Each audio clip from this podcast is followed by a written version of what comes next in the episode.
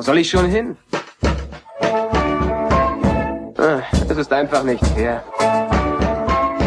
Wenn das Universum ein helles Zentrum hat, bist du auf diesem Planeten am weitesten davon weg. Blue Milk Blues. Herzlich willkommen zur 93. Folge von Blue Milk Blues, einem im Moment wöchentlichen Andor-Podcast. Ich heiße Tobi. Schön, dass ihr reinhört. Heute geht's um die Tochter von Ferrix, die elfte Folge von Andor oder die erste Folge vom zweiteiligen Staffelfinale. Und damit ich auch das wieder nicht alleine bestreite, ist auch heute wieder ein Gast am Start, nämlich André von Iron Motion. Schön, dass du dabei bist. Hi. Hi, grüßt euch. Ja, Iron Motion, Stormtroopers, haben die dir bisher gefehlt in der Serie? Äh, du, wirst, du wirst lachen, ja. Sie tauchen ja jetzt endlich mal auf, Stormtrooper. Mhm. Ähm, äh, es ist ja jetzt äh, quasi so in, im, im, auf dem Sternzerstörer ganz kurz zu sehen. Ich finde aber, dass diese Serie wirklich komplett Star Wars vermittelt, ohne Blaster, ohne viele Trooper. Sie benötigt sie gar nicht, weil die intelligenten Gespräche und der Stimmungskontext, der dort vermittelt wird, vollkommen in dieser Serie reicht, um dieses Gefühl und dieses, dieses wirklich auch das erste Mal Beklemmtheit, warum eine Rebellion entsteht, Mhm. vollkommen äh, rübergebracht wird. Also das muss man wirklich sagen, drehbuchtechnisch und, und auch von der Stimmung her, vom Setting, unglaublich stimmig und dadurch äh, fühlt man das das erste Mal, warum auch wirklich so eine Rebellion oder so ein, so ein Aufbegehren entsteht.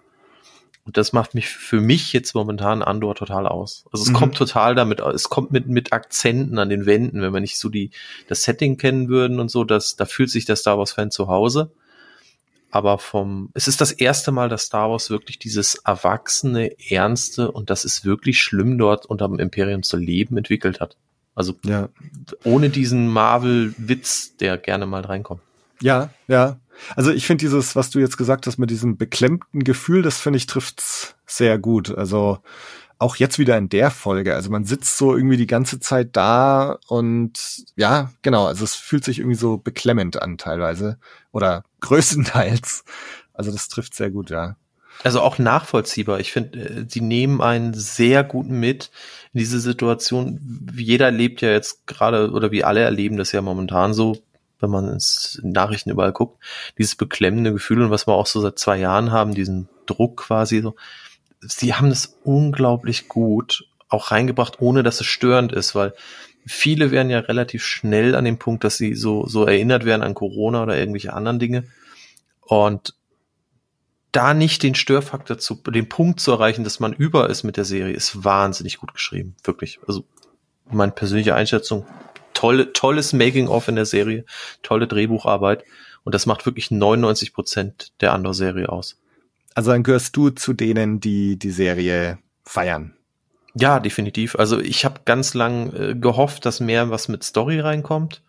Die letzten Star Wars Teile und auch die letzten Serien waren eher ein Viele werden jetzt sagen, jetzt müssen wir ihn nächstes Mal, wenn wir ihn wieder sehen, auf einer Con den Mund mit Seife auswaschen, aber ein Taschenlampengewitter.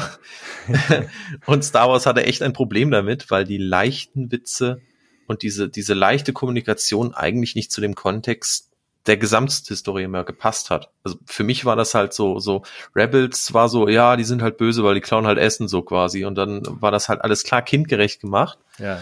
Aber einem Sechsjährigen oder sagen wir so uns Star Wars Fans, das aus der Sicht des Sechsjährigen zu, zu zeigen, ist dann doch irgendwo der Ernst der Lage, wenn man, wenn man Rebellion aufbauen will. Deswegen würdest du nicht aufbegehren und dein Leben riskieren. Und das schafft Andor. Andor schafft wirklich dieses, darum begehren dann Leute auch auf und deswegen gibt es eine Rebellion. Ja. Ja, also mir geht's ganz genauso. Rebels, ähm, also gerade so die, die allerersten paar Folgen war mir das auch alles immer zu leicht, so, ne, wie Ezra da Mhm. dann, wie der mit den Stormtroopern umspringt und so und die sie übertölpelt. Aber klar, es ist halt Ich stimme dir vollkommen zu. Cartoon-Serie. Und auch wenn das dann ernsthafter und schwieriger alles geworden ist, ne, aber ähm, Ja. das so war es zumindest am Anfang. Und ja, äh, also deswegen, ich, ich feiere das auch total. Also des, deswegen, ich, ich bin so voll auch dabei, auch so, so, eine, so eine Rolle oder so ein Charakter, wie wir es diese Folge wieder gesehen haben mit Cyril oder so, der hat unglaublich, also wenn wir es nicht besser wissen würden, würden wir sagen, er ist, er ist perfekt geschrieben, um den zukünftigen Serienkiller zu machen. Ja. der von seiner Mutter gequält wird und in einer kleinen Bude lebt bei seiner Mutter.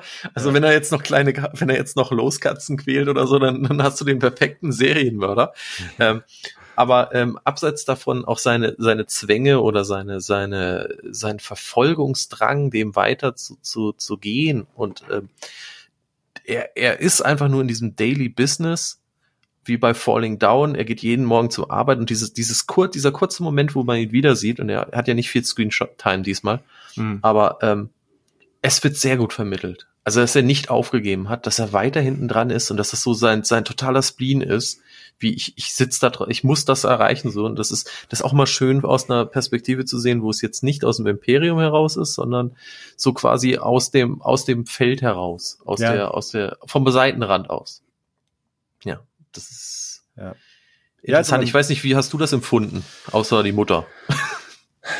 ähm, ja, also klar, ich meine, er, er ist halt dieses Mutter, ja, Söhnchen ist eigentlich auch fast schon wieder falsch, ne? Also er leidet ja auch sehr drunter, ähm, aber du siehst definitiv, wo er so seine Neurosen und seine Spleens her hat. Und was ich halt das Tolle dran finde, dass du halt eine Figur hier hast, mit der du auch irgendwie Sympathie empfindest. Ne? Also bei aller Unsympathie und, äh, und bei aller Creepiness auch von ihm. Aber irgendwie, ja, also ich weiß nicht, so. Er hat seine Gradlinigkeit. Ja, ja, und, und sag mal, und, und du siehst halt die, die menschliche Seite auch in ihm. Und, ähm, und das, das ist eigentlich bei allen so, ne? Also auch bei Deidre Miro ist es ja so, dass du, also gerade am Anfang, wo sie da noch gegen diesen Kollegen da sich so durchsetzen muss, da, da freut man sich ja eigentlich auch noch fast für sie, ne? Und dann macht sie so diesen Turn, wo sie halt ja, die einfach die mega Faschistin ist, ne, und, und dieses Verhör da und, und dann auch so beiläufig, ja, ja, den kannst du hängen, passt schon. Und ähm, ja und aber trotzdem auch bei ihr wieder, dass es irgendwie so, du kannst diese Figur schon irgendwie nachvollziehen. Also sie du, ist halt nicht nur so ein, so ein Abziehbild Bösewicht, die böse ist, weil sie halt böse ist, sondern du siehst irgendwie bei allen Figuren, wo die so herkommen. Vor allen Dingen sie, sie, sie, also um das jetzt ein bisschen übergreifend zu sehen, ich finde, das ist das erste Mal auch in, in Star Wars, dass sie es schaffen und diese Schauspielerin schafft es, dass sie dieser Rolle so viel mitgibt, dass du sie wirklich als professionelle Karrierefrau, jetzt in dem Sinne Karriereoffizierin wahrnimmst, die höchst professionell ist. Das muss man ja auch wirklich sagen. Es sind diesmal nicht wie bei Rebels oder bei anderen Star Wars Sachen, wo man immer denkt, oh ja, der Offizier wird halt erwürgt von Vader oder ähm, das ist ein Trottel, der die Mütze ja. so tief im Schiff, mit dem Schirm im Gesicht hat wie bei Rebels, wo er, der sieht nicht mal, wohin er läuft. Ja. Ähm, ja. Und, und auch diese ganzen Fakten, dass man wirklich mal einen Offizier hat, der sich nicht übertölpelt, der höchst professionell ist. Das ist auch diese ganze, ganze ISB in sich, fand ich unglaublich gut gemacht, weil nur so ist es ja auch vermittelbar, wie man, äh, dass, dass ein Imperium nicht einfach nur aus einem Haufen Goofies besteht und irgendwie genau. die, die, die Galaxis erobert hat. Ja. Genau. Das, das schafft ja dann wirklich auch dieses beklemmende Gefühl diese, dieses Imperiums und dieser, dieser schon in der Richtung Faschismus quasi äh, aufgebauten Kultur. Also das ist für mich so der, der ganz große Verdienst auch dieser Serie, dass die Imperialen hier mal nicht so als Witzfiguren dargestellt werden oder als, als Comic-Bösewichte, sondern ja, voll aus formulierte Figuren und, und kompetente Figuren vor allem. Ja, und es ist, es, es, es braucht die, es braucht nicht so wie, wie bei Episode 7, 8 und 9 es gibt ja Fans dieser, dieser, dieses Abschnittes von Star Wars. Ähm, man muss aber keinen Roman legen, lesen, um dann irgendwie eine, eine Figur zu verstehen. Aber im Kino haben sie es mir nicht gesagt und den Roman gab es auch noch nicht im Film und auch nicht beim Film. Also quasi muss ich mir später das anlesen, was überhaupt keinen Sinn nachher macht und tut eh 90 Prozent der Fan nicht. Das ist einfach nur, ja, wir müssen halt irgendwie die Flicken vom Film stopfen. Und das braucht diese ganze Serie nicht. Sie hat, sie hat vollkommen ausgeschriebene Charakter. Wir haben, wir haben einen fast perfekten Cast. Das ist sehr selten. Oft hat man das Problem, dass dann das nicht ganz rübergebracht wird, das muss man auch sagen. Ähm, in dieser Folge selber der, der Brückenoffizier vom Sternzerstörer, von dem kleinen Sternzerstörer mit den, mit den Dingern, mhm. ähm, unglaublich ernst und auch wirklich nicht so, dass man sagen kann, ja, der macht sich gerade lächerlich, dass er das fordert oder so. Unglaublich gut gemacht. Also wirklich auch mit seiner Ernsthaftigkeit geschauspielert, obwohl das ja quasi fast ein Komparse oder B-Schauspieler ist in dem Moment, mhm. dass ich sagen kann, ähm, ja, es ist, ist einfach schön, auch das Zusammenspiel da zu sehen. Ja, ja auf jeden Fall. Ja. Wie ging's dir mit dieser Folge insgesamt? Also es ist ja jetzt schon sehr deutlich die erste Folge des zwei Folgen Staffelfinales. Also es werden ganz viele Figuren so in Position gesetzt, Fäden aufgenommen. Viele Sachen deuten jetzt so darauf hin, wie es weitergehen könnte. Wie findest du es jetzt so als eigenständige Folge oder auch im Vergleich zu den bisherigen Folgen? Man muss, man muss sagen, es wurde das, das Tempo wurde nicht erhöht, obwohl wir auch Action hatten. Also sie haben das, was ja immer oft ein Kritikpunkt die letzte Zeit war, was man so gelesen hatte über Andor, war, ja, da passiert ja groß nichts, weil man halt diese Geschichte wirklich langsam aufbaut und sich die nötige Zeit nimmt, um Charakter hochzufahren. Ähm, man muss natürlich sagen, für mich war, ist die Serie bis jetzt super interessant. Ich liebe Ferrix als Planet. Mhm. Ein wirklich toller Planet. Und wenn man weiß, dass das ganze Setting gebaut ist und die wirklich dieses ganze Setting wirklich mal gecraftet haben, das ist aus Sachen gemacht, es sind unglaublich verschiedene Dinge am Set verwendet worden, um Ferrix darzustellen. Und ich fand das, dieses, diesen Teil, der jetzt auf Ferrix auch in dieser Serie wieder mal war, mit dem Bimo und dem der der Mos äh, wie heißt die hier die die die Mutter vom vom also äh, Miva Miva ja genau mhm. Äh, dass die jetzt gestorben ist und auch dieses was man was man hat dass dieser Droide auf einmal wirklich ein Herz hat in seiner mhm. ganzen Verdelltheit das ist das was was das letzte Mal so quasi irgendwo so bei R2 R2D2 oder so in, in den alten Teilen war, wo man wirklich gedacht hat, ach, was für ein frecher kleiner Droide im, im Sumpf von Dagobah. Mhm. Ähm, es war ähnlich. Also es, du hattest ein Herz. Du hast übrigens das erste Mal im Star Wars Universum gesehen, wie ein Droide hochfährt aus der Sicht des Druidens. Mhm. Das darf man auch nicht. Es ist auch ein, ein netter Gedanke. Und wenn es nur ein, ein, ein Fanservice im Minimalen ist, das hatten wir so noch nicht. Und dieser Druide, der wirklich nicht aus seiner Ladebox raus wollte, weil er traurig war mhm. und weil er sie mitbegleiten wollte und lieber noch warten wollte und dachte, sie kommt vielleicht wieder. Ähm, für, für, ein, für so eine kurze Screen Time, die im Kino würde sie ausgeschlachtet werden mit extrem trauriger Musik und so, mhm. unglaublich auf den Punkt gebracht. Unglaublich schön auch an dieser Stelle, wo ich sagen muss, äh, einfach nochmal ein zweites Mal gucken, reingucken, schaut's euch ein bisschen an. Ähm, ich find's so schön gemacht, auch so, dass diese, diese ganzen Räumlichkeiten, die dort sind, die machen teilweise auch Sinn wohntechnisch, weil ähm, dieser Sessel, den man da sieht, in dem die immer sitzt und so, jemand, der Probleme hat mit dem Laufen und so, sitzt halt auch gerne an einer Heizstrahler in einem Sessel. Mhm. Also das, da hat sich wirklich jemand auch in der Wohnung ein bisschen Gedanken gemacht oder das Zimmer von Andor selber, das, das ehemalige Kinderzimmer, ist ja auch interessant ist ja auch so ein ganz, ganz, ganz eigenes Ding. Wenn man da guckt, da steht da eine, eine äh, Kaffee, Kaffee-Thermoskanne von 1979 aus Westdeutschland oder so, oder 76 steht da rum. Und die haben die wirklich umdesignt. Und da hast du, und das geht quer über das ganze Set. Also so ein paar Sachen wie die Ikea-Wagen, die vorkommen oder ähm, ein paar Sachen finde ich natürlich auch oder die, die Lampen, die außen im Set sind, die habe ich mittlerweile auch gefunden. Die werden nur verkehrt rum aufgehängt. Die gibt's andersrum als Gartenlampen. Okay es, äh, du merkst, ich, ich, ich liebe diesen ganzen Setaufbau, weil ich finde immer, dass das ist, das ist das, was leidet am Ende in der Serie, wo man Geld spart. Also mhm. für, für Special Effects ist heutzutage sehr viel Geld da. Für die damaligen Sets, die früher viel gekostet haben, heute immer noch zwar, aber die mit Liebe designt werden müssen, ähm, ist oft kein Geld da. Und das ist bei Andor auch so, dass sie sich da richtig viel Mühe gegeben haben. Ja.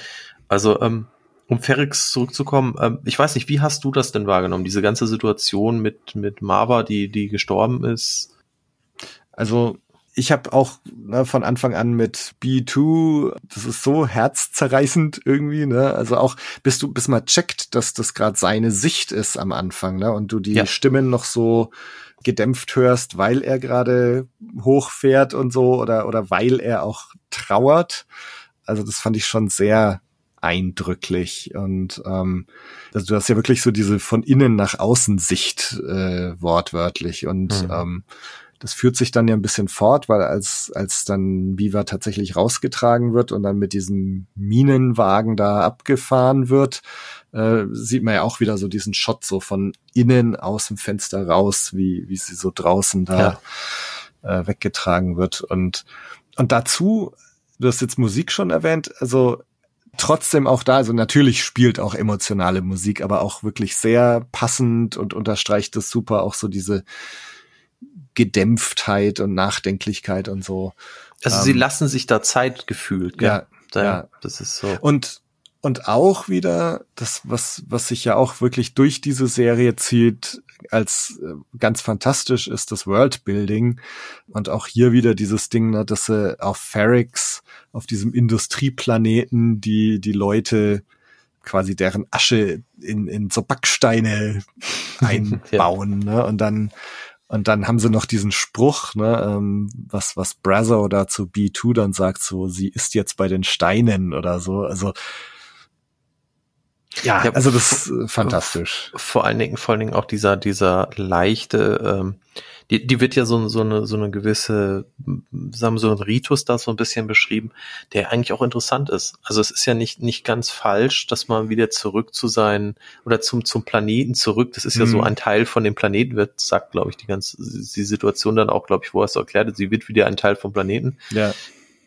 Ist unglaublich intelligent ich will nicht sagen als, als, als Spruch oder als, als Konzept, ist das unglaublich intelligent in der Situation.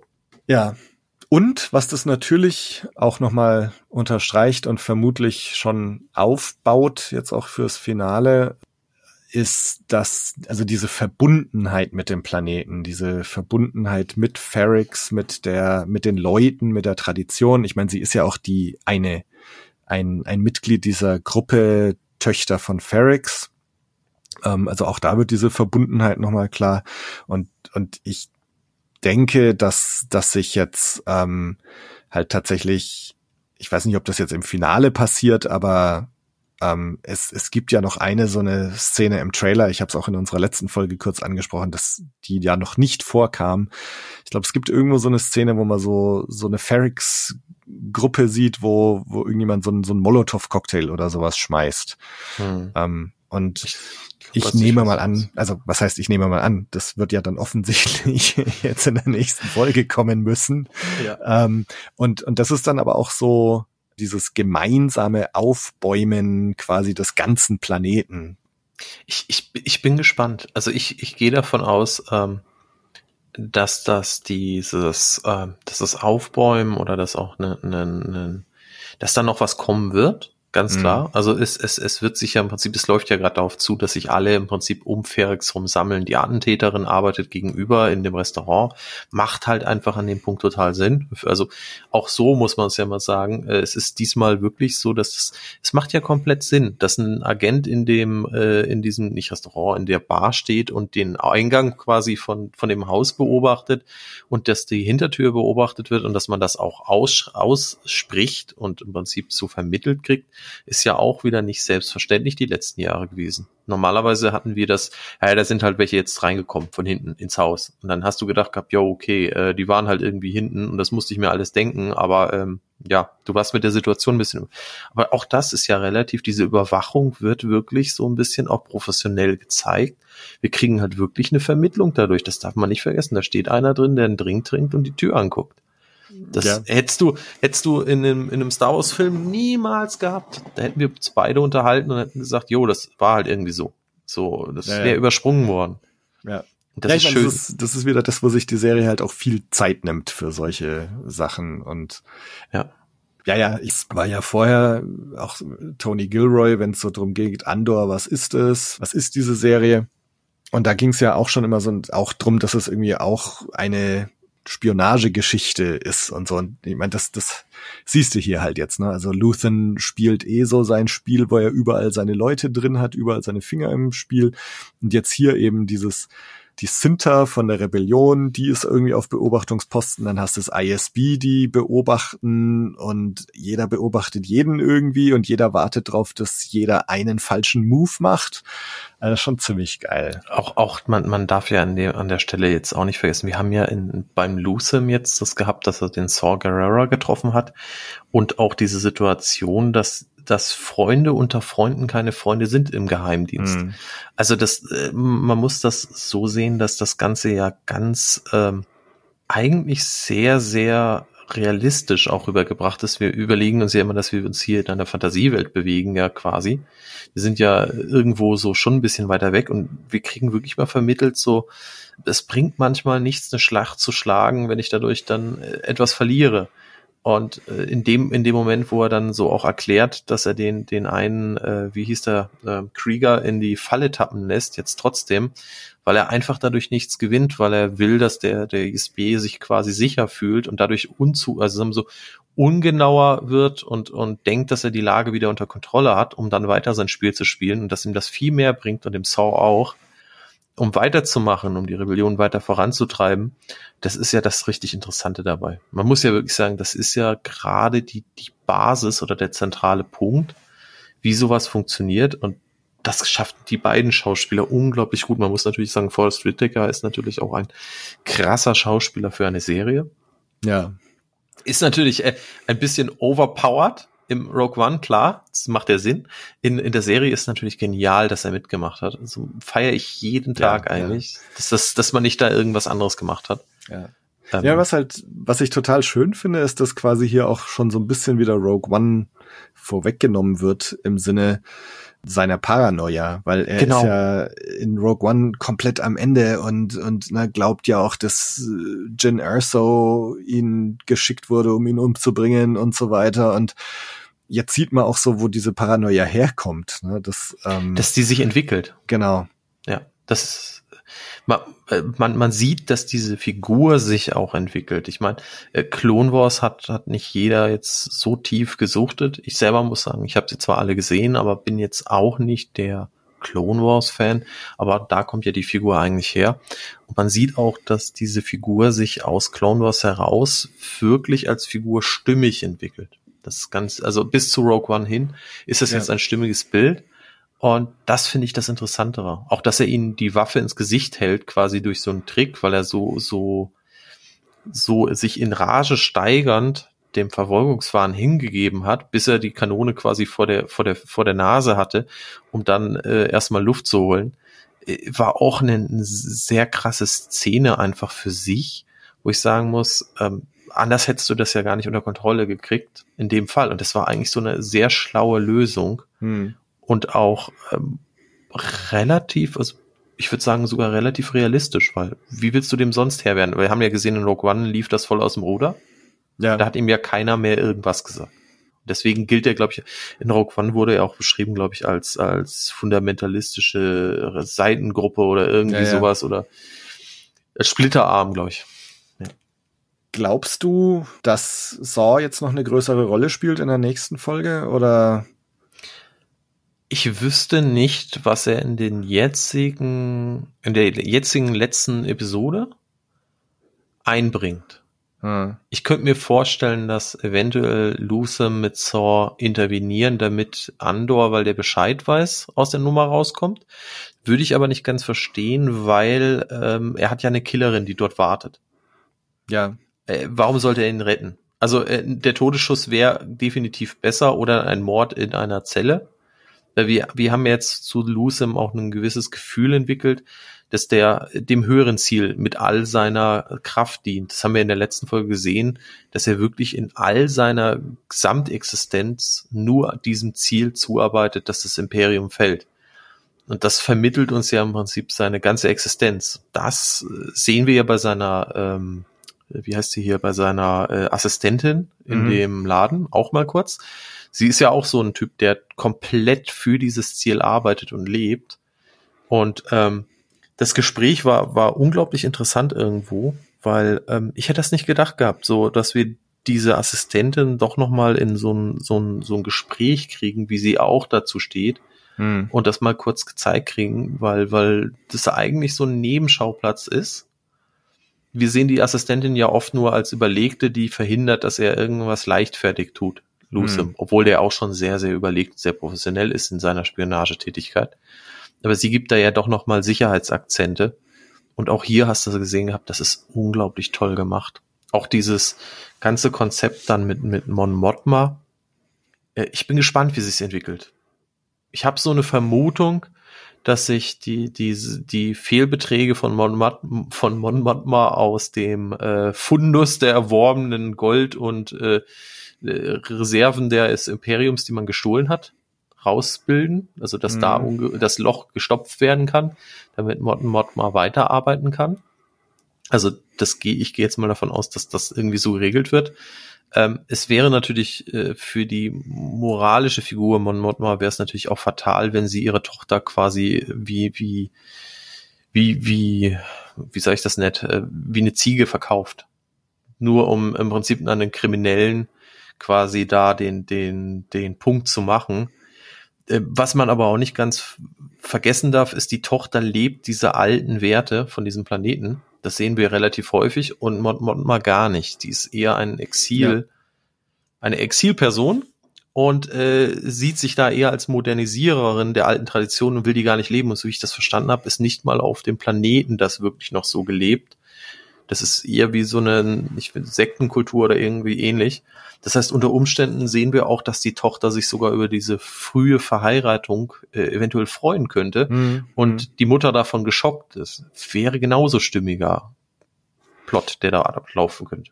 Ja, also ich meine, Mon Mothma ist ja ein emotionaler Höhepunkt in einer Folge voll von emotionalen Höhepunkten. Also dieses, ne, wo sie Val dann zum ersten Mal von ihren Geldsorgen erzählt und und wirklich so, ne, mit Tränen in den Augen und und so, ich steck richtig in, ja, und, und im sie, Schlamassel. ja, und sie richtig sagt so, ja, sie will ihre Tochter doch nicht in dieses Unglück stürzen und sie fast weint dadurch. Das ist unglaublich emotional und auch ähm, nachvollziehbar, dass das, dass man das seinem eigenen Kind ja nicht antun will. Und Ja. Also Mon Mothma unglaublich tolle Rolle in dem Punkt. Ja, wir stehen jetzt halt hier wirklich an diesem Scheidepunkt für sie, wo es, wo sie weiß, also sie ist jetzt wirklich haarscharf davor, hier aufzufliegen. Und sie muss irgendwo dieses Geld herbekommen. Und äh, der einzige Weg, den sie bisher gefunden hat, ist halt ihre Tochter zu opfern. Und also es so, so zwischen zwei Übeln irgendwie wählen. Und, und im Moment ist sie ja eigentlich tatsächlich so, dass sie eigentlich so wie der Dialog das gerade suggeriert, eigentlich fast schon in diese Richtung tendiert. Ich habe gar keine andere Wahl, als meine Tochter zu opfern, weil Ja, sie, sie, sie selber auch schon anfängt zu hassen für die Entscheidung, die sie befürchtet Ja. zu treffen. Ja, das, das, sie- das, das, es riecht danach, ja. ja und jetzt ist halt die Frage, ne? Also Val weiß es jetzt, also wird Val da irgendwas machen? Ne? Also auf der anderen Seite ist Val jetzt natürlich erstmal auf Ferrix vermutlich, weil alle nach Ferrix gehen. Und also ich, ich bin gespannt. Ähm, und, und wir kommen ja hier aus der Rogue One Schule von Star Wars. Das heißt, man kann jetzt nicht unbedingt davon ausgehen, dass es jetzt ein Happy End gibt für die Figuren. Äh, ich meine, gut, ne, Mon Mothma, wir wissen irgendwann. Und Andor wird auch überleben, das wissen wir schon mal. Bis zu dem Ähm. Punkt Rogue One, ja. Aber also deswegen weiß ich nicht, ob es nicht tatsächlich so sein wird, dass ähm, Mon da jetzt ihre Tochter irgendwie opfert und damit halt irgendwie klarkommen muss, ne, mit, mit dieser Schuld, die sie da auf sich lädt und, und quasi, ja, ne, die Frage, ähm, was bist du bereit für die Rebellion zu Zu opfern? geben. Ja. und zu geben, ja. Ähm, ja, und weil wir jetzt gerade gesagt haben, alle gehen nach Ferrix, äh, also Luthen bin ich schon auch mal gespannt. Also wir haben ja, wenn wir jetzt kurz bei, bei seiner Storyline noch äh, den, den letzten Punkt da beleuchten, er hat ja diesen, diese Begegnung mit dem Cruiser über, na, wie heißt jetzt der Planet? Äh, irgendwo ja da, wo er sich mit Saw getroffen hat, ja. Genau, äh, ja, ähm, Segra Milo. Mhm. Ähm, da kommt er ja auch noch ganz gut weg mit seinem James Bond-artig ausgestatteten Raumschiff. Das Schiff war total geil. Also, äh, also äh, in dem Moment, ich hätte ja alles erwartet, so quasi, um sich von dem Traktorstrahl zu lösen, weil Traktorstrahlen gibt's ja nicht nur bei Star Trek, auch bei Star Wars wissen wir seit seit äh, Han Solo äh, mit seinem Millennium Falcon in den Traktorstrahl gezogen wurde. Ja, also äh, ich hätte es nicht als kinetische Waffe. Also ich bin auch immer wieder überrascht, dass das, obwohl wir ja alle immer hier Blaster und sowas gewöhnt sind, dass kinetische Waffen unglaublich gut dann doch funktionieren. Also mhm. in, in, dem, in dem Kontext hat es unglaublich gut funktioniert. Ähm, Fun Fact an dieser Stelle, es ist das erste Mal, seit ich mich eigentlich so richtig dran erinnern kann, dass wir die Schwerelosigkeit bei Teilen erleben, bei Schäden. Also wenn Stimmt, du dich an die, Satelliten, ja, ja, du dich an die Satellitenschüssel dort äh, ein bisschen erinnerst, ähm, mhm. die die zerpflückt wird von diesem Schrotflintenartigen äh, ja. Munition, ähm, die Teile stehen in der, in, in der Schwerelosigkeit auch wirklich, weil das, ja. Schiff, das Schiff stand äh, in der Schwerelosigkeit. Ein toller Fun Fact, der in Episode 7 zum Beispiel ja auch kaum, da, da sind ja damals der, der, der TIE Fighter, der abgestürzt ist mit Finn und so, da sind ja Teile in alle möglichen Richtungen geflogen, obwohl er ja noch im All war. Hm. Ähm, hm. Schwerelosigkeit war da auch nur bedingt angedeutet und hier haben wir es wirklich richtig schön gemacht. Also wirklich einfach für die Situation schön. Ja. Ich habe auch noch einen Fun Fact dazu. Hätte ich jetzt nicht selber gewusst, aber ich habe es gelesen. Äh, und zwar ist es ja ist ein Konzeptartschiff, ja. Genau, also dieser, dieser Arrestor Cruiser der Cantwell-Klasse heißt es und ja. Colin Cantwell ist der Concept Artist, der einen dieser ersten Sternzerstörerentwürfe gezeichnet hat und der schaut tatsächlich so aus. Also ich werde mal ein, ein Bild in die Show Notes posten, wo man tatsächlich auch so ein so Sternzerstörer mit mit diesen drei Schüsseln so sehen kann. Es ist total geil eigentlich, ja. Und äh, schon schon cool da, dass sie da solche alten Dinger rausziehen und und jetzt rekanonisieren und dann noch dieses kleine, ne, Cantwell-Klasse ist natürlich schon sehr schön. Ja, ja ich, ich, ich musste übrigens ein bisschen lachen, wo dann die, die, ähm, ich nenne es jetzt mal, verlängerten Lichtschwerter aus dem Schiff rauskamen. ja, oh Gott, stimmt, da gab's auch noch was. Ja, ja eigentlich äh, total geil. Äh, ein bisschen sinnlos zwar in der Situation, hätte man bestimmt auch mit der Kanone auf dem Dach regeln können. Aber ähm, schön gemacht, auch nicht übertrieben wobei das schon so so fast so ein bisschen Rebels-Style hatte, finde ich so ähm, von den Gadgets her. Ähm, aber gut, das muss ja nicht unbedingt was Negatives sein. Nee, ich, ich denke auch, ein paar Fans werden es gefeiert haben, die relativ viel gejammert haben, dass nichts äh, passiert, keine Explosion und nichts in die Luft fliegt. Die dürfen sich halt in diesen, in dieser einen, knappen einen Minute dürfen die halt abfeiern. Ja. das ist denen ihr Ding jetzt gerade. ähm, ja, aber es ist, es war auch schön gemacht. Also auch dieser, dieser Zeitdruck, bis das Ding geladen hat. Also ich habe wirklich mitgefiebert. Mhm. Wird er das schaffen oder nicht? Oder wird er doch einen auf ich muss geändert werden machen? Also ähm, hätte ich nicht gedacht, dass das so ausgeht. Ja. Ähm, schön, ja. Ja. Und auch da bin ich jetzt gespannt, was das jetzt heißt für ihn. Ne? Also, ich meine, gut, er hat ja hier Alderan äh, als, als Raumschiffcode irgendwie angegeben ich weiß nicht, inwieweit er jetzt dann da identifiziert werden könnte oder wie, inwieweit es ihn doch noch irgendwie einholt. Ähm, meine, er ist ja dann eigentlich relativ unmittelbar in den Hyperraum gesprungen und jetzt verschwindet er halt. Aber ich frage mich, ob in irgendeiner Weise er jetzt auch Gefahr läuft, irgendwie aufzufliegen oder, oder Speedfolgen so. dadurch hat, ja. Das habe ja. ich auch gedacht. Vor allen Dingen, weil die Kennung da ist. Wobei ich meine, dass wir irgendwo mal gehört haben, dass er die Kennung faken kann oder so. Ich, ich bin mir da nicht mehr so ganz sicher. Um, mhm. um, ich glaube, da wo der, wo der Kässchen im Schiff war und die, die weggeflogen sind. Ich meine, was ist das für ein Schiff? Ich glaube, da haben sie sich ein bisschen drüber unterhalten.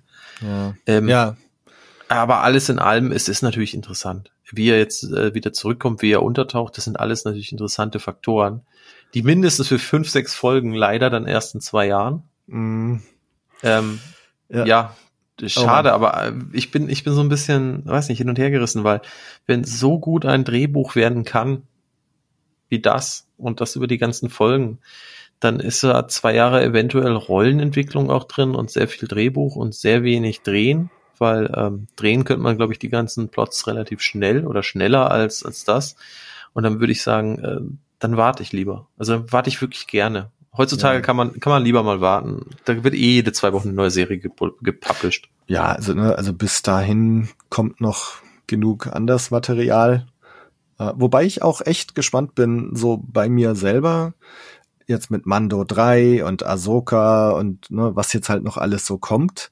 Das wird natürlich wieder ganz, ganz anders sein als Andor, aber also ich, ich habe mich jetzt so gefreut über dieses Erwachsene, über dieses Ernste, über das gut geschriebene und so, dass ich, glaube ich, schon mit sehr hohen Ansprüchen jetzt an die anderen Serien rangehen werde.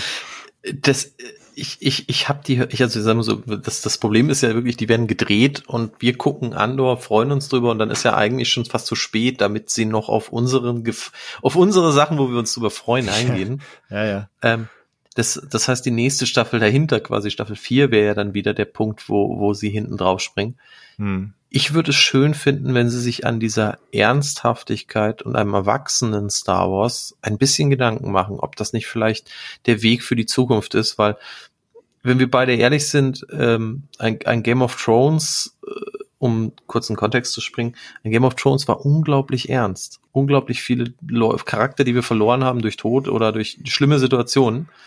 Und die erfolgreichsten Staffeln waren wirklich die, wo, wo man gefiebert hat und lange und sehr ernste und schlimme Sachen gesehen hat.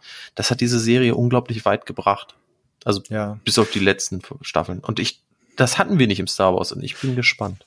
Also wir, wir haben genau darüber in unserer letzten Folge auch gesprochen. Also wir haben, glaube ich, bestimmt drei oder viermal irgendwelche Game of Thrones äh, Vergleiche hergezogen, weil es auch die erste Serie ist, die so eine Vielschichtigkeit hat. Also die erste Star Wars Serie. Ja. Ähm, ich finde Mando auch gut dafür, was es ist und ähm, aber es ist halt was ganz anderes. Es gibt diese eine Figur, der sehr episodenhafte Abenteuer erlebt. Klar, es gibt ein paar Nebencharaktere, aber denen folgen wir irgendwie nicht. Die tauchen halt ab und zu mal in seiner Peripherie auf und dann verschwinden sie wieder. Und dieses, dass du so ein Ensemble hast wie in Game of Thrones, wo es eigentlich zehn verschiedene Hauptfiguren oder mehr gibt, das ist jetzt in Andor halt auch so, ne? Also an, die Serie heißt zwar Andor, aber Mon Mothma und Luthen sind genauso Hauptfiguren. Genau, und du, du hast auch wirklich diese verschiedenen Orte, wo was spielt, was ja so ein Kernelement von Game of Thrones immer war. Das spielt jetzt da drüben, das spielt da und da und dann am Ende laufen diese Geschichtsstränge. Auch wenn du es nicht erwartest, von der einen oder anderen Figur laufen sie auf einmal über Kreuz oder treffen sich oder enden in einem. Ja. Und das ist ja wirklich das, was, was uns voll gefehlt hat. Gefühlt waren die, die letzten Star Wars Serien, auch wenn ich Mando liebe. Ich finde Mando unglaublich gut aber äh, es hat so ein A-Team Knight Rider äh, Charakter, wo du zwar immer wieder dieselben Figuren triffst, aber alles mit so einer Art das A-Team ist vielleicht am realistischsten. Es wird viel geschossen, es fliegen Sachen in die Luft, es werden Mhm. Sachen explodiert, es stirbt aber theoretisch niemand, also du siehst jetzt nicht wirklich irgendwas sterben. Du hast eine Menge Spaß dabei und dann ist das Ding aber auch schon gegessen am Ende der Folge. Hm, Und die Sache ist zu Ende und dann beginnst du am nächsten Teil halt zwar vielleicht, weil sie gerade die Straße runtergefahren sind, im vierten, fünften Ort danach, aber im Prinzip ist es immer derselbe Gang und immer mit so einer Art Slapstick-Humor. Und das hat Andor jetzt bis auf die Sache in dieser Folge waren ja die zwei Fischer, die noch so eine, so eine, so eine Netzmine aufgestellt hatten oder Netzfalle. Das war Mhm. ja das erste Mal, dass du in Andor wirklich einen leichten Slapstick Marvel Humor hast, wo die zwei Typen eigentlich drüber nachdenken, ob sie die zwei jetzt abstechen und sie eigentlich nur die zwei verarschen. Auch wenn das jetzt nicht richtig, also sagen wir mal, man hätte es bestimmt witziger synchronisieren können, damit da mehr so dieser, dieser, dieser, oh Gott, was passiert jetzt, Sache drin hat. Aber es war, äh, es war eine, eine gewisse Leichtigkeit auf einmal zu spüren. Das war vorher nicht drin. Also diese Situation, ja. Und es waren halt mal ganz eindeutige Alien-Charaktere. Ne? Das war ja auch so ein Kritikpunkt jetzt von vielen, dass ihnen das gefehlt hat in Andor bisher. Das ist halt alles sehr menschenzentrisch ist, dass wir kaum Aliens zu sehen bekommen, dass wir auch kaum ja, ich meine, es gibt ja viele bekannte Aliens, ne, von, von Trandoshanern über Rhodianer und so weiter, die, die halt irgendwie zum Star Wars Inventar gehören. Und das war jetzt bisher halt einfach irgendwie nicht da. Man darf aber nicht vergessen, also dass das Expanded Universe ist natürlich so ein bisschen äh, totgeschlagen, aber ähm, wenn man sich diese alten Weiterführungen von Star Wars als Geschichte anguckt, also die, die nach im Prinzip der Return of the Jedi Sache spielen, da wird auch oft erklärt, warum ein, Zorn im Prinzip dementsprechend in dem Imperium unterwegs ist und obwohl das eigentlich so ein Menschenclub ist. Also wenn man sich das aus dem Kontext heraus guckt, klar will man natürlich, weil man ein bisschen verwöhnt ist, auch durch Aliens bei Star Wars mehr Aliens sehen. Ähm, ich bin aber gespannt, ob wir da nicht bei Andor nach und nach den Weg hinzukriegen. Äh, man, es gibt auch viele Aliens, die uns gar nicht so bewusst sind, die hinten dran auftauchen. Mhm. Die haben nur keine Rollen. Und das sind ja die ersten zwei, die echte Rollen hatten jetzt. Also, ist, ich weiß nicht. Also, das, das waren halt so, so richtig schöne Star Wars Aliens, finde ich. Ja. So, so leicht goofy irgendwie. Ähm, und also bei mir ist auf einmal so, so zack, ah, okay, wir sind im Star Wars Universum. ähm, ja, und ja.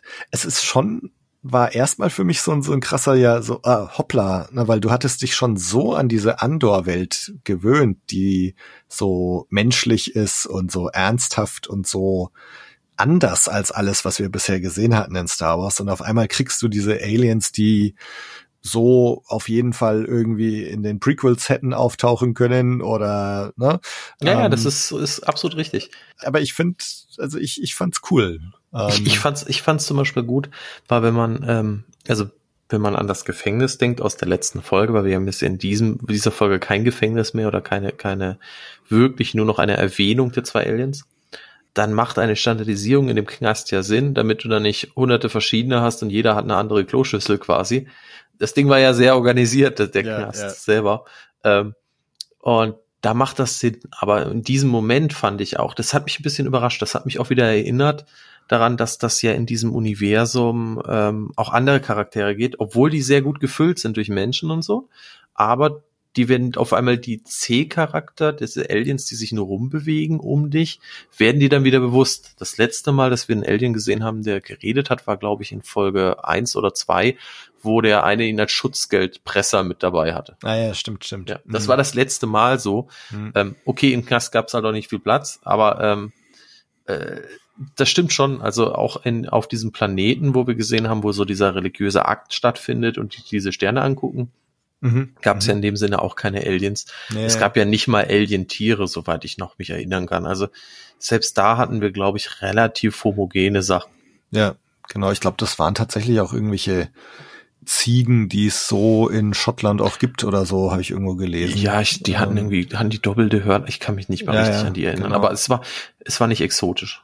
Ja, so die, die Aliens fand ich super. Wo ich finde allerdings, was für mich so ein bisschen wie so ein Fremdkörper gewirkt hat, leider, waren diese komischen Pelikanvögel auf Niamos, wenn du, wo sie dann wieder auf diesem Beachplaneten sind, dann, mhm. dann siehst du am Anfang mal so zwei Vögel, die so am Strand sind und, und dann wegfliegen. Und die fand ich, das ist jetzt echt Haarspalterei, aber die, die fand ich sahen so ein bisschen arg nach CGI aus. Ähm, das ist aber ich, ich glaube aber auch, an dem, an dem Punkt hätte man sich das wahrscheinlich besser sparen müssen, weil ich habe es auch so gedacht. Ähm, nur verdrängt wahrscheinlich auch irgendwo, weil ich dann auch schon wieder in der nächsten Szene war. Aber ähm, du hast schon recht, die waren schon nicht gar nicht so gut. Äh, da, da merkt man auch bei fliegenden Vögeln oder bei, bei manchen Sachen, da stößt das CGI halt auch noch an seine. Ja, ja, ja, ja. Also was dann, was ich dann wieder geil fand, ähm, er geht dann ja, Cassian geht ja in, in sein altes Hotelzimmer, wo er noch seine Box hat mit seiner äh, Knarre und den Credits und da schlafen ja neue Gäste dann in diesem Hotelzimmer. ja. Und äh, dieses genau. Alien, was so schnarcht. Und mir kommt's, ich, ich hab mich da total erinnert gefühlt an diese Szene, wo Jin im Gefängnis ist, im imperialen Gefängnis. Und da hat sie auch im, in ihrer Zelle auch so ein Alien, was auch so schnarcht. Ich müsste es mir nochmal anschauen, ob das nicht sogar die gleiche Alien-Rasse ist. Boah, du, da, also hast, das, du, da hast du drauf geachtet. Boah, wie also geil. Ich, ja. ich hatte einfach nur so, weil, weil ich das in Rogue One schon so witzig fand, weil du da auch so die Tentakel so äh, schnarchen siehst. Ähm, und also müsste man mal schauen, ob das tatsächlich nicht sogar das gleiche Alien oder die gleiche Alien-Rasse ist.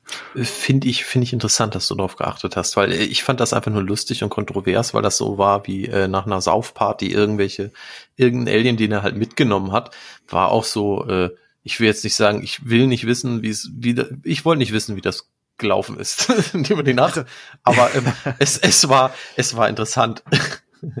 Also das habe ich mir am Anfang auch gedacht, so, ja krass, hat er da jetzt so ein Alien abgeschleppt. äh, aber dann habe ich mir gedacht, nee, der hat sich einfach in dieses Hotelzimmer eingeschlichen und ähm, weil ich glaube, da liegen auch zwei im Bett. Also da liegt ein Alien-Ehepaar im Bett und also ich glaube nicht, dass Cassian jetzt dieses Alien da abgeschleppt hat und dann sich dann ins Badezimmer schleicht. Ich glaube, dass der tatsächlich in dieses Hotelzimmer eingebrochen ist. Und sich da reingeschlichen hat. Wo halt neue Gäste drin sind und dann ist er halt in, ins Bad, wo halt noch seine Box da oben lag. Also so hatte ich es jetzt gelesen. Ja, ich, ich, ich, ja. ich kann, ich kann mir sowas auch, glaube ich, etwas besser dann vorstellen, weil ähm, mhm. Ja, weil die Alternative wäre echt schräg gewesen. Außerdem wäre das ein Riker-Move gewesen, weißt ja. Mit ja. den Aliens. Ähm, äh, ist aber auch mal lustig. Allein nur der Gedanke darüber zu philosophieren ist eigentlich auch schon so, dass ich mich fast wegschmeiße auf die letzte Szene, obwohl sie dann wieder spä später sehr traurig wird, wo er telefoniert mit seiner, äh, mit, mit Ferrex und ähm, er hört, dass seine, seine Mutter gestorben ist. Und ich finde, diesen, diesen traurigen Andor-Blick, äh, muss man sagen, hat den, hat der Schauspieler so gut getroffen, wo er dann auf dieses Meer wieder rausguckt, in die, so in die untergängende Sonne. Hm. Ähm, da war ich sofort in die letzten äh, Sekunden von Rogue One versetzt. Ja, ja. Er, er sagt da ja, glaube ich, noch, ähm, wie, wie ist das? Ich, die, umarmen, die, die, die, die geben sich die Hand, glaube ich, und dann sagen die, äh, lasst uns das weiter äh, oder lasst uns alle informieren oder irgendwie so, so, so, so, so, so, so einen richtig, richtig, richtig guten Satz sagen die beiden zueinander. Und ich war etwas fasziniert von der Situation, von diesem, dass sie sich beide die Hand geben und du siehst, dass Andor und der Ander jetzt im Prinzip darum kämpfen. Ja. So als einzige Überlebende. Ja, ja, also äh, na, da, genau, sagen sie ja vorher schon so, keine Ahnung, ob da jetzt noch jemand überlebt hat von den ganzen Gefangenen. Und das war ja auch ein recht hartes Unterfangen da, wenn man, wenn man so die Nahaufnahmen von ihren Händen und Füßen so anschaut am Anfang, ne? also da über nach China zu flüchten äh, und in den Klippen zu hängen, um sich vor irgendwelchen Raumschiffen zu verstecken und so, also das war schon hart, ja. Übrigens ein, ein kleiner Fun fact. Ist dir aufgefallen, dass die Anzüge dieser Gefangenen weiß-orange waren und dass die späteren Flaggenfarben des, äh, der Rebellion sind? Hm. Ob da eine Kausalität durch die Aha. Gefangenen so durch die Gefangenen vom Imperium, dass dieser Anzug vielleicht bei allen weiß-orange ist Tja. und sich deswegen die Fahne von den Rebellen so entwickelt hat, ist ein interessanter äh, Denkansatz, gell? Ja, ja, ich meine, gut, hier der, der, sein Kollege da, der, der Melchi, der taucht dann ja auch in Rogue One wieder auf genau. als, als sein Mitstreiter. Also, ich meine, ne, irgendwie werden die zwei, das wird halt auch noch total interessant werden, jetzt so die, die weitere Entwicklung, wie, irgendwie werden sie beide bei der Rebellion landen. Also bin ich auch sehr gespannt. Ich würde es ich würd's auch schön finden, wenn der ähm, so sein eigenes kleines Kommando hat oder so, die mehr machen aus dieser, aus dieser Nebenfigur quasi ja. so noch ein bisschen was rausholen.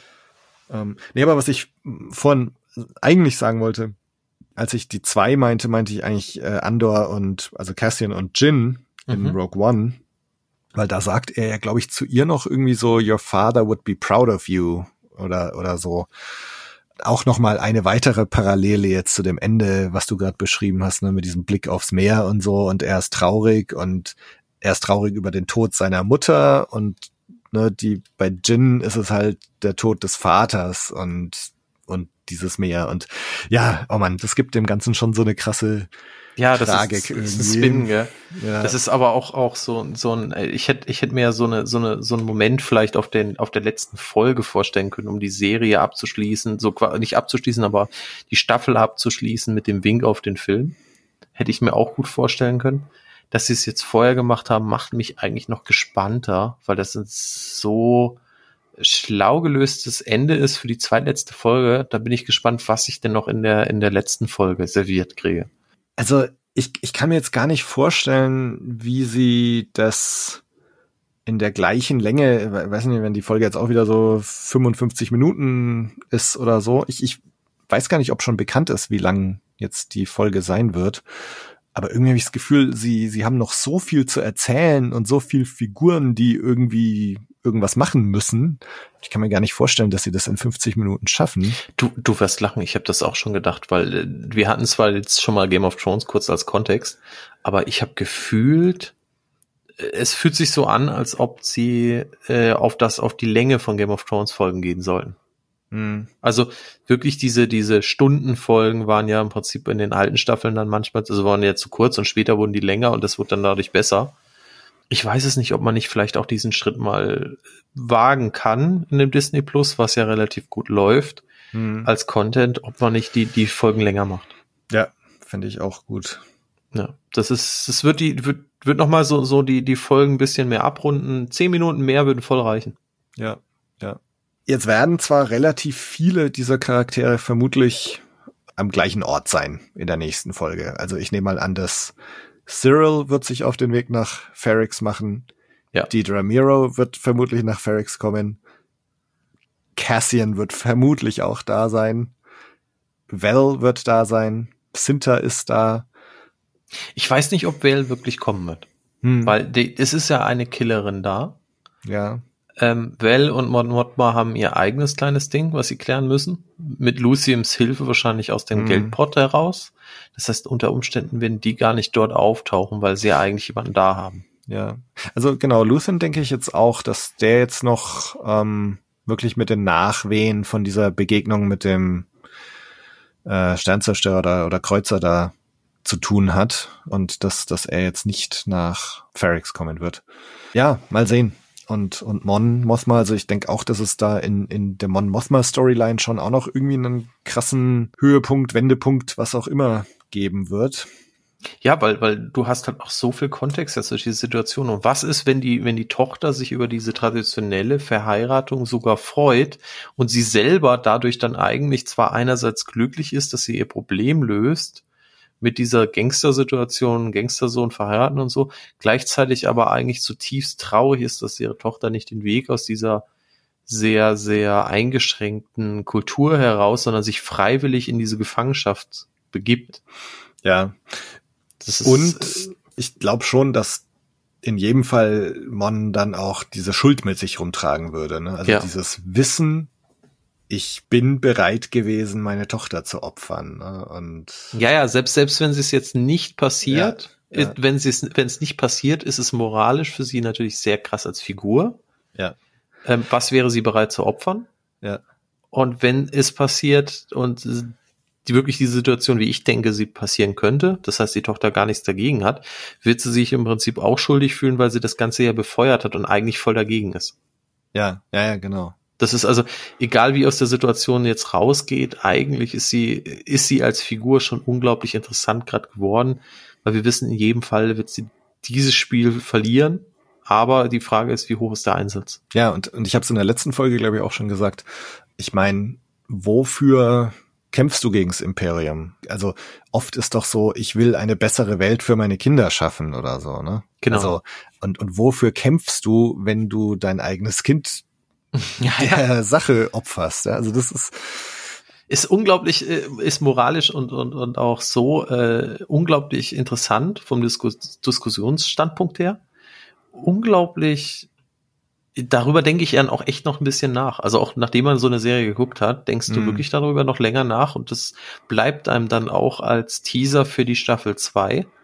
Ähm, ja, Weil du darüber dir ja auch irgendwie so, weil das so interessant war, weil du das halt im echten Leben so ja gar nicht erleben wirst und ich find's, ich find's das gerade so interessant. Dieses, äh, wie viel ist man bereit zum Opfern für Ja. Freiheit? genau, genau. Jetzt aber eine Sache, die, weil wir jetzt gerade ne, Opfern und so weiter, eine Sache, die ich noch anbringen wollte, wie krass Bix ausgeschaut hat in dieser Folge. Also nach ihren Folter-Sessions da. So, Ja, das, das war, das war, Alter Schwede. ja, richtig hart. Also, äh, ich glaube, dass das auch, ähm, muss man der Schauspielerin lassen, dass es sehr gut rübergebracht worden ist. Also, ähm, der das nicht mitfühlt. Also sie sah auch richtig durch aus. Mann, ey, Wahnsinn. Ja. Weil ich meine, ne, bildhübsche Schauspielerin und äh, wie sie Ja, ja, die da hingeschminkt haben. Mann, oh Mann, ey. Ey, und vor, vor allen. Dingen, wuh. also ähm, in, in diesen Tagen muss man ja natürlich auch wieder sagen, ähm, krass rübergebracht, krass trotzdem nicht irgendwie übers Ziel hinaus, muss man auch sagen. Es ist, wir haben, wir haben hier keinen Content, der jetzt irgendwie richtig übers Ziel hinausgeht. Trotzdem wissen wir, dass sie gefoltert worden ist. Wir haben so einen, äh, wir haben es ja auch nur ein Stück weit gesehen in der letzten Folge davor. Trotzdem haben sie es geschafft, durch dieses, wie fertig sie geistig ist, wo sie gegen an diesem Rohr einfach nur noch steht. Hm. Sie haben es mit, mit subjektiv, ganz, ganz, ganz subtil haben sie uns im Prinzip so gezeigt, so, hey, die wurde jetzt voll übel gefoltert, ohne uns das zu zeigen. Ja. Das ist, aber wir wissen es halt und das ist, äh, ist auch was, worüber man dann nachdenkt, ähm, Ja. dass du manchmal das auch so, so rüberkriegst. Du brauchst nicht immer ein Splatter-Movie.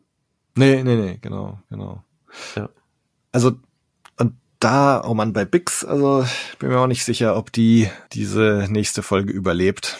Weil die Frage ist ja jetzt noch immer auch, was muss passieren noch beim Cassian, damit er, dass es so Klick macht und er sich der Rebellion anschließt. Ne? Also, Genau, hat, hat, hat das jetzt gereicht in dem Gefängnis? Weil wir, wir haben ja nur, dass, dass er den nicht zutragen will, dann zerstör das lieber. So quasi, es ist ja fast sein Lieblingsspruch.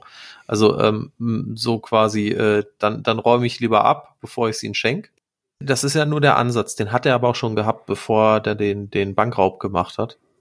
Ähm, Ja. Da hat er den auch schon so gehabt, nur war da mehr so, äh, ich will mein eigenes Ding und eigentlich nur meine Ruhe haben. Ja. Ähm, Und auch jetzt wieder diese Sache, ne, wo er und Melchi sich dann verabschieden. Da ist es ja auch Melchi derjenige, der sagt, wir müssen die Leute das wissen lassen, was da abgeht und so. Also dieses aufrührerische oder aufklärerische, wir müssen das Universum wissen lassen, wie schlimm das Imperium ist, kommt ja auch erstmal von Melchi und nicht von Cassian. Genau.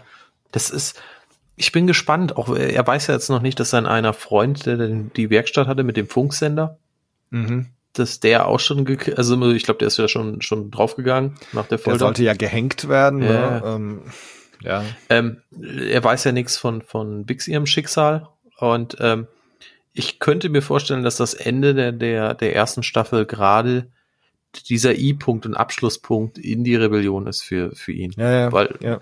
es würde Sinn machen. Ich will natürlich hier, hier keinem äh, die Traurigkeit ins Ohr legen und dass man sich die letzte Folge nicht anguckt, aber dass ein Big stirbt, wäre durchaus ein, ein, ein logischer Weg in die Rebellion.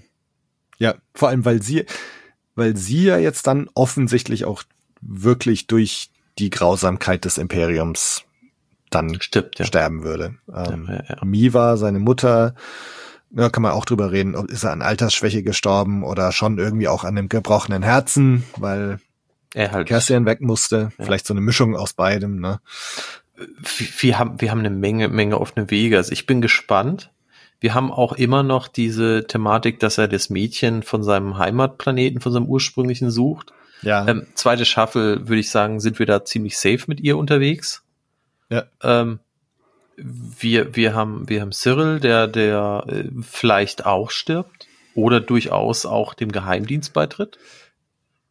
ja, also ich denke, Cyril's Story geht noch weiter. Der geht noch weiter, die darf Ja. nicht enden. Der ist, Nee, der ich ist auch schon, nicht. ist schon so eine Art Unwohlsein, den man mag. Also so, Ja. ich, ich, ich freue mich schon fast immer. Und auch, dass sein Sergeant da wieder auftaucht. Ähm, die haben es so verbockt in der Stadt, die müssen weitermachen als Team. Ich habe mich auch gefreut, dass der nochmal aufgetaucht ist. um Ja, ja die fand ich Meldung auch zu- mega. Ich, ich weiß gar nicht, das hat auch, ich weiß nicht, ob es Sean war oder so, jetzt auch in einer unserer letzten Besprechungen, irgendjemand hatte auch erwähnt, so, Mensch, den Typen, den Sergeant, den würde ich gerne nochmal sehen. Und zack, schon ist er wieder da. Sehr Ja, gut. das ist, und auch, dass der so, so sich noch meldet und trotzdem auch noch dran bleibt und auch dem, dem Cyril so, Ja, so ja. hinten dran so loyal steht. Mhm. macht es auch von der Seitenlinie wieder interessant, dass auch solche Charakter, die von der Seitenlinie mit reinspielen momentan, Ja, ähm, äh, ein Eigenleben haben. ja, ja. Ja. Ja, dann lassen wir uns mal überraschen, was nächste Woche passiert. Ja, hat mich gefreut, hat Spaß gemacht. Ja, schön, dass du dabei warst. Wo findet man denn mehr von dir? Iron Motion und so weiter. Also ich glaube, Iron Motion, klar, die Webseite. Ähm, dann auf Facebook haben wir natürlich auch immer ne, ne, ein bisschen was über mich und über das Team. Und wo man dann am meisten eigentlich sieht, ist bei mir im Instagram unter Nerfystar. Da findet ihr eigentlich am meisten. Ich habe es auch auf der Webseite zu mir im Profil verlinkt. Also ähm, da ist so das, was ich tagestäglich bastel. Momentan mache ich viel an meiner Andor-Wand. Also ich baue so ein bisschen ein kleines YouTube-Setting. Habe ein paar Teile auch online gestellt. Könnt ihr euch kostenlos runterladen sind wirklich Teile, die ich möglichst inspiriert an Andor aus den Sets heraus nachgebaut habe im CAD. Mhm. Damit äh, der ein oder andere vielleicht zu Hause ein, ein klein wenig Star Wars seine Wände integriert oder an seine Wände. Kann man hinhängen, kann man raufkleben, keine Ahnung, wie ihr es machen nice. wollt. Aber es ist nice, als Dateien frei zum Runterladen verfügbar und ähm, nehmt die Serie mit, habt ein bisschen Spaß und ich guck, dass ich, ich habe bastel schon wieder am nächsten Teil. Ich habe jetzt gerade Stromverteiler fertig gebaut, die stelle ich demnächst auch online. Aha. Ich, ich würde mich freuen, wenn ich auch mal sowas dann wieder im Instagram mal als, als Nachricht sehe, wenn einer von euch Spaß dran hatte. Ein bisschen was bastelt. Ich freue mich immer. Genau, dann schaut da mal vorbei, bastelt was, richtet euch eure Andor-Wohnung ein und ja, schaut mal bei Iron Motion vorbei. André, vielen Dank.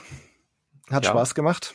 Ähm, Blue Milk Blues findet ihr auch auf Instagram, Twitter, Facebook, www.bluemilkblues.de, auf iTunes, auf Spotify. Schaut da mal vorbei, folgt dem Kanal, lasst eine Bewertung da und lasst uns überhaupt wissen, was ihr so erwartet fürs Staffelfinale und was euer Fazit der Serie ist. Das werden wir nächste Woche mitbekommen. Bis dann. Macht's gut. Ciao.